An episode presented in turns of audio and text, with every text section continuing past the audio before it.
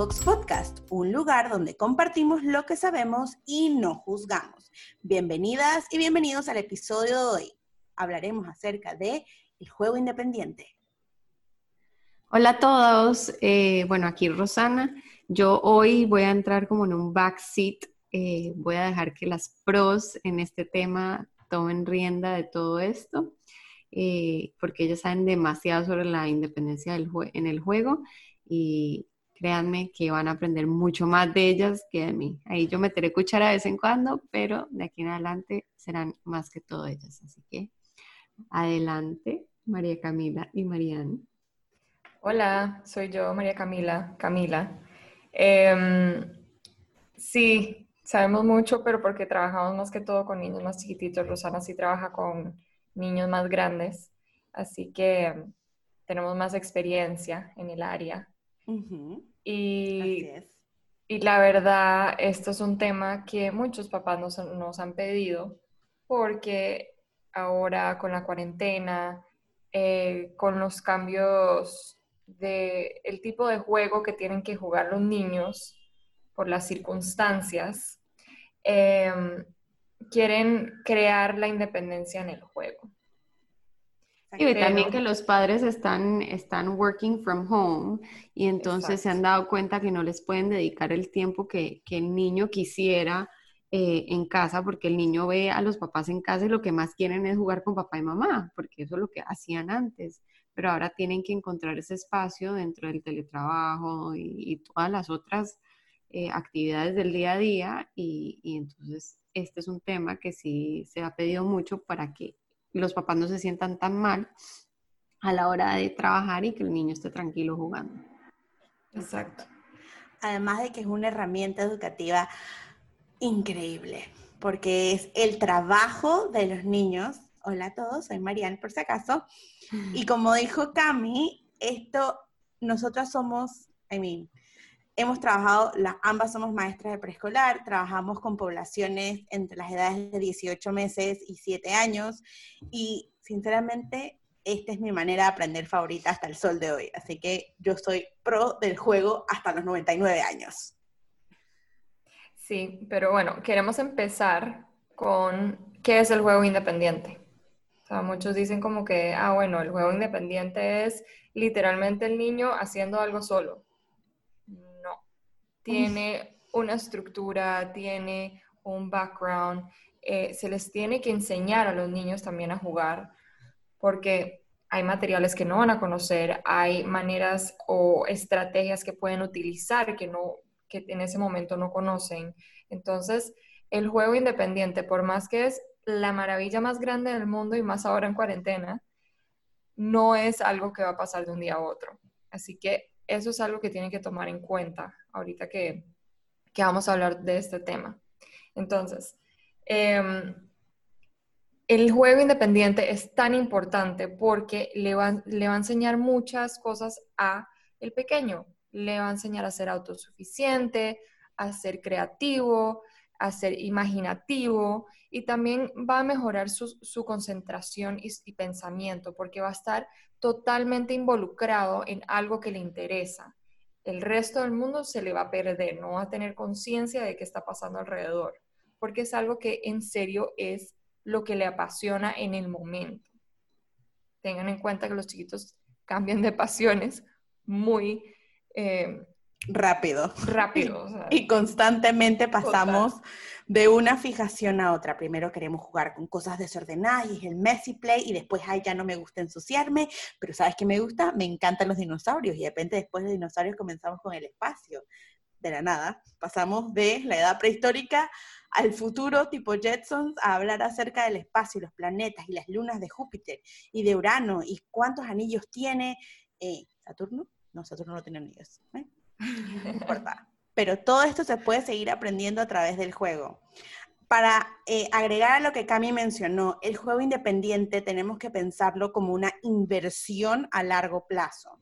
Es necesario que nosotros como adultas, como guías, como padres, madres, eh, como cuidadores primarios, entendamos que para que el juego independiente sea eficiente y realmente podamos sacar todas estas ventajas que mencionó Cami de que el niño se vuelva más autosuficiente, que utilicen la creatividad de manera eh, eh, significativa, que se vuelvan mucho más imaginativos a la manera de resolver problemas y que mejoren su capacidad de concentración y de pensamiento, debe haber una inversión de tiempo.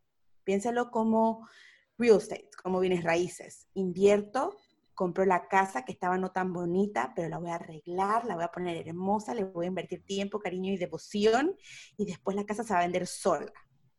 Esto es lo que hace el juego independiente. Y por esto es que queremos compartirles porque sabemos el poder y la fuerza, la maravilla que es esto. Pero siento que también al decir eso muchos papás van a decir, ¡Ah! ya no quiero oír este podcast, me voy a ir, chao. Ok, no, tranquilos. Aguanta, aguanta, aguanta. No va a ser un proceso de seis meses, no va a ser un proceso de dos años, no, no, no. Invertir tiempo significa dedicarle unos 10 minutos al día, sí unos, una horita durante la semana. Exacto. Eh, introducir de a poquito ciertos juegos, pero bueno, las estrategias se las vamos a ir dando para que ustedes las puedan aplicar en casa de a poquitos. No, tampoco traten de hacer todo de un solo porque si no, se van a abrumar, se van a sentir súper abrumados. Ambos. Tanto nosotros, los adultos, como los niños, nos vamos a ver abrumadísimos. Exacto. Tomemos un, un respiro. Inhalo, inhalo calma, exhalo paz y comencemos con las estrategias. Son estrategias Una cosita antes de que empiecen. Em, el tiempo que le dediquen a esto tiene que ser de calidad. Para que funcione, tiene que ser un tiempo de calidad. Esos 10 minutos que no, como dice, como dice Camila, no tienen que ser demasiado, pero que sean de calidad. ¿Qué significa de calidad? Que muchos papás nos dicen, pero sí, yo le dediqué tu tiempo de calidad. Ok, tiempo de calidad es ver el niño al nivel de ellos, primero que todo. Segundo que todo, hablar con ellos. No solo hablar, escuchar lo que les están diciendo. Pantallas, chao pantallas. Bye bye. Se fueron. Y no solo pantallas, sino cualquier distracción que, que puedan tener en el momento la cocina, eh, eh, juegos de otros niños, no, no, no, es el niño al 100%. Lo que ellos quieren, como ellos guíen el juego, lo que ellos dicen, uno le conteste, ellos son los que mandan en esos 10 minutos prácticamente. Eso es tiempo de calidad. Obviamente siempre respetando los derechos de los demás, pero sí son ellos los que van a guiar ese momento. Exacto. Imagínense que en ese momento se metieron en una burbuja. El tiempo se pausó y es en el aquí, en el ahora y comienzan a practicar todo lo que acaba de mencionar Cami. Calidad, recuerden. Exacto. Bueno, la primera estrategia, número uno, reconocer en qué etapa del desarrollo está su pequeño. ¿Ok? Eso es muy, muy importante porque dependiendo de, esto depende mucho de qué materiales vas a presentarle, el área que vas a tener alrededor para, su juego, cómo le vas a hablar, el tiempo que le vas a dedicar. Entonces, sí es importante reconocer en qué etapa está. Por ejemplo, cuando un niño tiene dos años, normalmente su etapa de juego se podría decir que es el juego de te muestro y tiro te muestro y tiro. Es como, ay, mira, mi muñeco, y puf, lo tiro. Ay, mira, mi dinosaurio, y puf, lo tiro. Esto es parte de dónde está ese juego y ese peque en ese momento. Entonces tenemos que entender que el niño de dos años no va a ser capaz de leer, escribir, eh, crear una composición hermosa y divina, así como un niño de seis meses o de un año quizás no esté allí todavía. Entonces es importante reconocer dónde está. Exacto. Ok, estrategia número dos. Observar, escuchar, esperar y respetar. ¿Ok? observar. Primero que todo, observen lo que están haciendo sus hijos. Lo que está diciendo Mariana ahorita, clarito, o sea, están tirando los juguetes, están viendo la reacción del juguete, están viendo la reacción de, de la persona. Escuchar exactamente qué está haciendo el niño y qué te está diciendo también. Si te está comentando sobre la apariencia del juguete o tal vez te está preguntando cómo se utiliza. Tiene que escuchar exactamente las palabras que está utilizando. Esperar. ¿Qué significa esperar? Proponerle o plantearle un juego y dejar que ellos fluyan con lo que está pasando, dejar que ellos se, se, involucren en, lo que, en, en el juego que está en el momento, porque puede ser que lo que uno espera o lo que uno se imagina que va a pasar no es lo que ellos van a hacer. Entonces ustedes como, como cuidadores primarios, como papás, como facilitadores, eh, tienen que esperar a ver cuál es la reacción del niño. Y último, respeten mucho las decisiones que están tomando, respeten mucho el juego que, que se está llevando a cabo y cómo ustedes se pueden involucrar, pedir permiso, eh, utilizar palabras con respeto, porque ya ahí sí le están creando mucho, mucho valor eh, a lo que es el juego. Y Me encantó la palabra de facilitadores, o sea, como que son facilitadores del proceso. Me encantó. Y de hecho, hoy, hoy eh, voy a meter un plug ahí. Eh, estuve escuchando una, una charla de Ana Maris Kilsen, que ella es la creadora de Campo Andú, y ella utiliza mucho esa palabra que es facilitadora, es que a mí me encanta, la verdad, es, es muy interesante, si la quieren escuchar. ella tiene muchas buenas ideas. Es cierto, muy buenas ideas.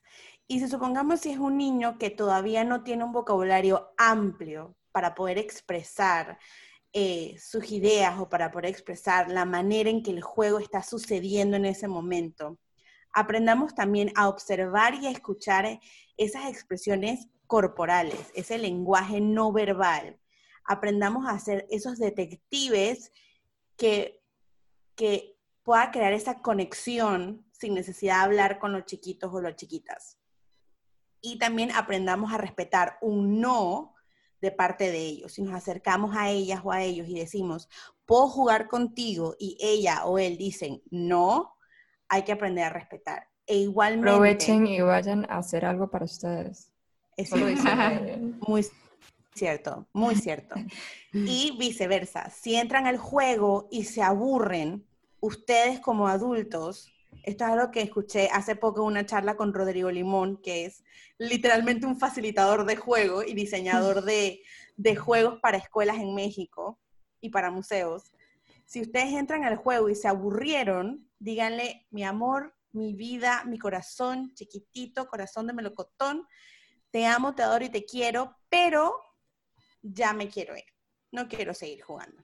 Eso no significa que tenga que ver contigo, simplemente ya me aburrí, ya está. Y es mejor que cortemos eso de cierta manera allí antes de estar en ese lugar o en ese espacio que es tan sagrado para los pequeños de mala gana, por así decirlo. Entonces, te quiero, te amo te adoro, pero ya terminó aquí mi tiempo. Muchas gracias. Bye.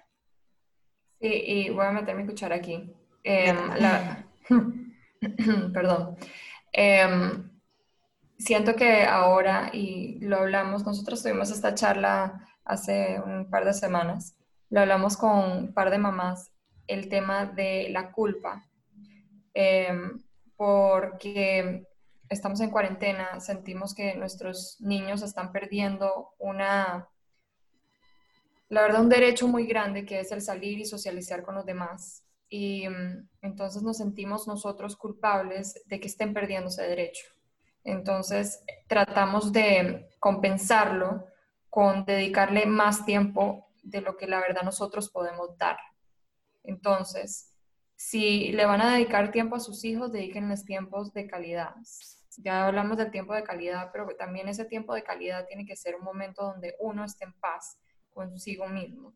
Porque si no estás en paz, entonces el juego se va a destruir completamente. El niño se va a molestar, va a sentir que no ellos sienten las vibras, sienten las emociones de los demás. Entonces, al sentirte bravo o estresado o aburrido o sin ganas, no van a disfrutar el juego.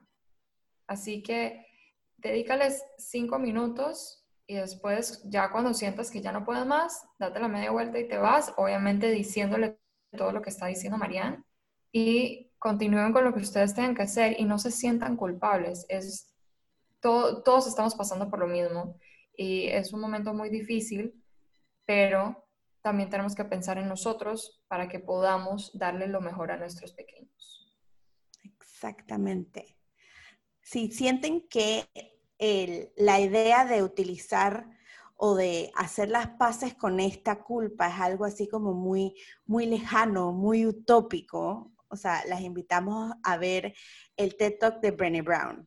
O se pueden leer el libro de eh, El poder de la vulnerabilidad, donde ella habla acerca de la culpa y de cómo la culpa se puede convertir en ese fuego en nuestro culete o se puede convertir en una ancla literalmente que llevamos arrastrando, pero que es posible convertir este sentimiento que se siente tan incómodo en algo que nos puede llegar hasta motivar.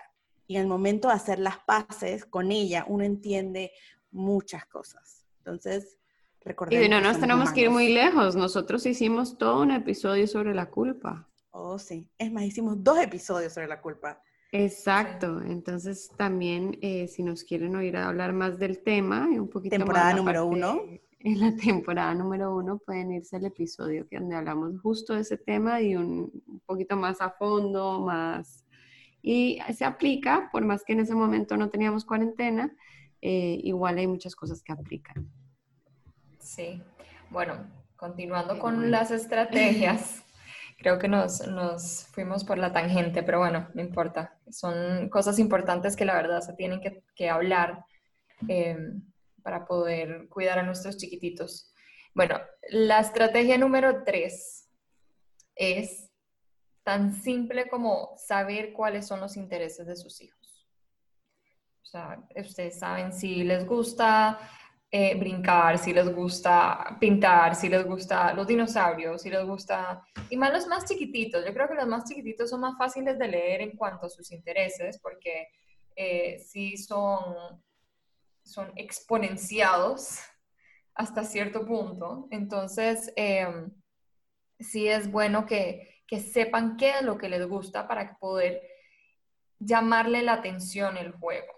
¿okay? En el momento que ustedes ya tengan el tema ahí presente o el área presente, empiecen a crear el espacio de acuerdo a eso.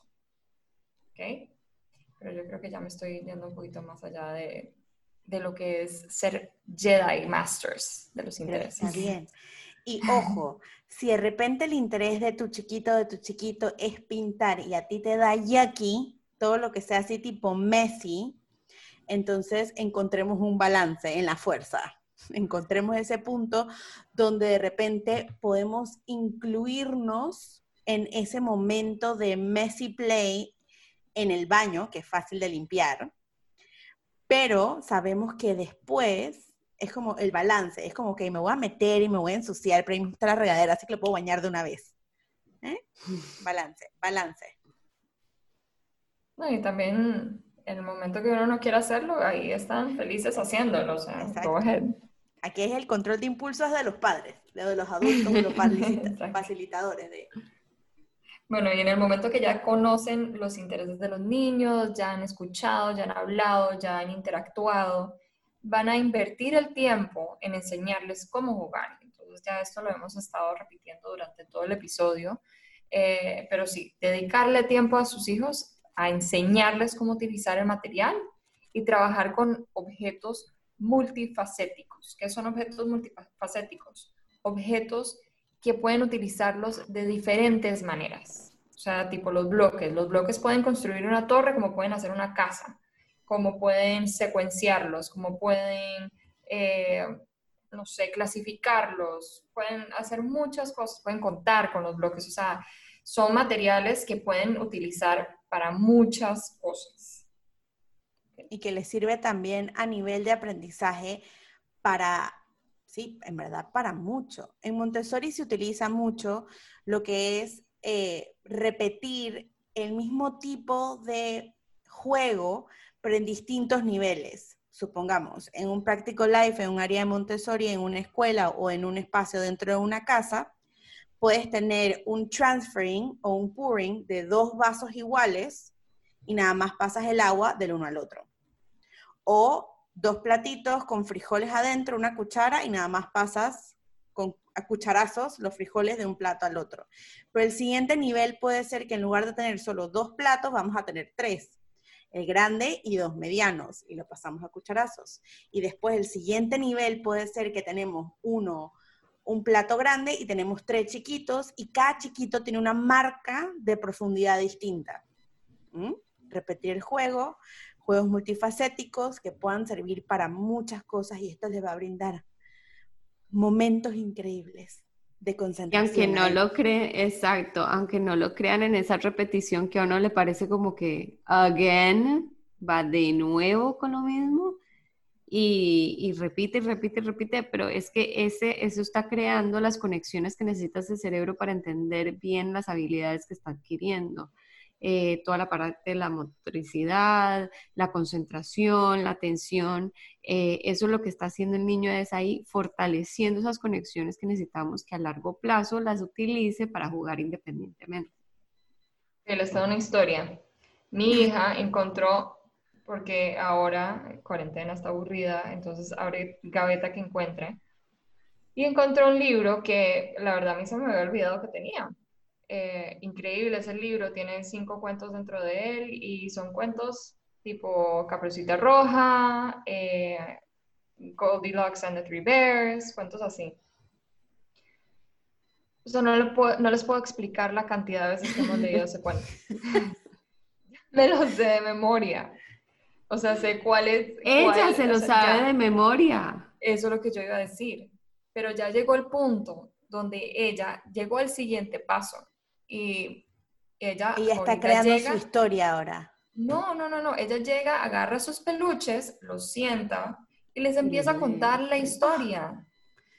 Entonces, yo en esos momentos no la interrumpo, porque obviamente ese es el momento de ella con sus juguetes y ya lo está haciendo solita y a mí me pareció increíble. La primera vez que yo la vi, yo fue como, oh my God, y las palabras las repetía y, y fue un momento así como que, wow, o sea, mind blowing completamente. Qué belleza. Ven, pero pierden tiempo y tienen ahí un resultado hermoso al final. Y repetición, y fue solo repetición. Vamos a repetir, repetir, repetir. Y le encantó, y bueno, sigue leyendo el cuento. Llevamos que como un mes con el mismo cuento todavía, y ella feliz. Pero aclaro, se repitió porque ella lo pedía, porque a ella le gustaba, que esa es otra parte importante del juego independiente, que sea algo que ellos quieren hacer, no que porque yo quiero que te aprendas este cuento, te lo voy a leer todas las noches. No, ella pedía que le contaran el libro entero y los sotopocientos cuentos que habían 500 veces. Y por eso fue que el, el aprendizaje fue mejor, porque entre más nos guste algo, más rápido lo aprendemos y mejor lo aprendemos. Eso es neuroeducación en, así definido. es emoción y aprendizaje, así, uff, amalgamado, belleza. Exacto. Exactamente. Bueno, entonces, ya cuando ustedes ven que sus pequeños están jugando así, tal cual como mi hija leyendo el cuento de los peluches, aléjense paulatinamente, de a poquitos. Eh, y más ahora que ellos están tan, tanto tiempo en casa y con nosotros, eh, necesitan crear o entender que el alejamiento, ¿se dice así? Sí. Sí, sí. Eh, no, no es algo que les va a afectar. Entonces háganlo de a poquitos. O sea, están leyendo un cuento y le dicen, ay, voy a ir a buscar un vaso con agua y se van a buscar un vaso con agua y se lo tomen tranquilamente. Si ven que están ya desesperándose y que quieren jugar con alguien, se le acercan, puedo jugar. Sí, ok, perfecto. Eh, si ya ven que se pueden alejar un poquito más, ah, bueno, voy a ir a lavar la ropa o no sé, lo que sea. exacto, a guindarla. Exacto. Aquí sería un, un, pro tip de teacher, sería comenzar a utilizar los wisdom drops o estas gotitas de sabiduría de la nada, como que estamos jugando y estamos metidos en este momento aquí presente de calidad y le decimos de la nada a la niña o al niño, eres lo máximo. O tú sabes que aquí tú estás seguro y seguimos jugando. O en otro momento pasamos al lado, no sé, pueden estar con papá o con mamá o con otro facilitador o con otro cuidador primario y le decimos, eres capaz. Y se van. Estos pequeños, eh, como gotitas de sabiduría, les queda a ellos como ese diálogo interno, esa vocecita que le dice, sí, sí puedo. Sí, yo estoy a salvo en mi casa. Sí, yo está bien estar solo. Y eh, además de que nos permita nosotras y nosotros tener quizás un poquito menos de culpa en ir a alejarnos lentamente y paulatinamente. Exactamente. Una cosa más que, que yo recomiendo, y más ahora que están en casa, porque el juego independiente lo van a hacer cuarentena, no cuarentena, en la escuela, en la casa, en cualquier lugar. O sea, el juego independiente pueden hacerlo en cualquier lado. Eh, pero ahora que están en casa, algo que que la verdad a mí me ha funcionado, es que ellos tengan un área que no sea el cuarto, dedicado a lo que es el juego para ellos. Yo aquí... Como su pequeña oficina. Sí, exactamente. Sí, sí, y puede ser cerca de donde ustedes están trabajando para que así los mantengan eh, seguros y ellos sientan que haya alguien alrededor. Puede ser en la sala, puede ser al lado del comedor, a donde ustedes se sientan tranquilos que le pueden dedicar ese espacio. Em, y ahí incluir materiales que les interese bastante a ellos. Y los pueden ir cambiando de a poquitos, si ya los ven aburridos, entonces lo cambian y así. Eso también les ayuda en el juego independiente. Exacto. También otro tipo de ser que si vemos que están jugando con todo, pero dejaron un rompecabezas ahí y no lo tocaron en toda la semana, quizás, y esto se hace en Montessori, eh, uno presenta el trabajo de una manera distinta. ¿Qué hace? Uno saca todas las piezas del rompecabezas y las pones en un contenedor aladito, aparte nada más. Y nada más espera a ver si funciona esa nueva presentación. Si no funciona esa presentación y ya llevan dos semanas ahí ese rompecabezas le están creciendo arañas y telarañas, entonces después de dos semanas cambiamos ese rompecabezas por otros juegos. Y le damos la oportunidad a ese rompecabezas dentro de un par de semanas más. Y es volver a intentarlo. Ok. Creo que eso es todo por hoy. Pero si tienen alguna pregunta, alguna duda, eh, recuerden escribirnos. nos pueden escribir. Exacto. Estamos aquí para ustedes, somos parte de su comunidad. Nos pueden contactar, Cami, ¿a dónde? En Instagram, toolboxpty, eh, o por correo de toolboxpty at gmail.com. Y nos pueden escuchar en nuestro podcast, obviamente nos están escuchando ahorita mismo, pero en Spotify, Google Podcast, Apple Podcast. Y denos reviews también, ahí sí. Star o lo que fuera. Por fin. Y si en algún momento quieren, o sea, es que no sé el espacio, qué tipo de juguetes o lo que fuera, o sea, qué tipo de pregunta, la pregunta que se les ocurra o mandarnos una foto, este es el espacio que tengo, les parece que está bien, no está bien, es que lo que quieran nos lo pueden mandar y tratamos de ayudarles como podamos. Recordemos que somos parte de tu comunidad y estamos aquí, estamos aquí para ustedes. Así que si tienes algún feedback, como mencionó eh, Rosana, o si nos quieres dar un súper buen review en Apple Podcast, por favor déjenos todas las estrellitas y su feedback también abajo porque estamos haciendo esto para ustedes. bueno, y aquí cada una... Sí, cada una desde nuestras casas en esta cuarentena que se ha hecho eterna, eterna, eterna. Ay, sí. Lo importante es cuidarnos. los, los saludamos y bueno, y nos escuchamos la próxima vez. Chao. Bye.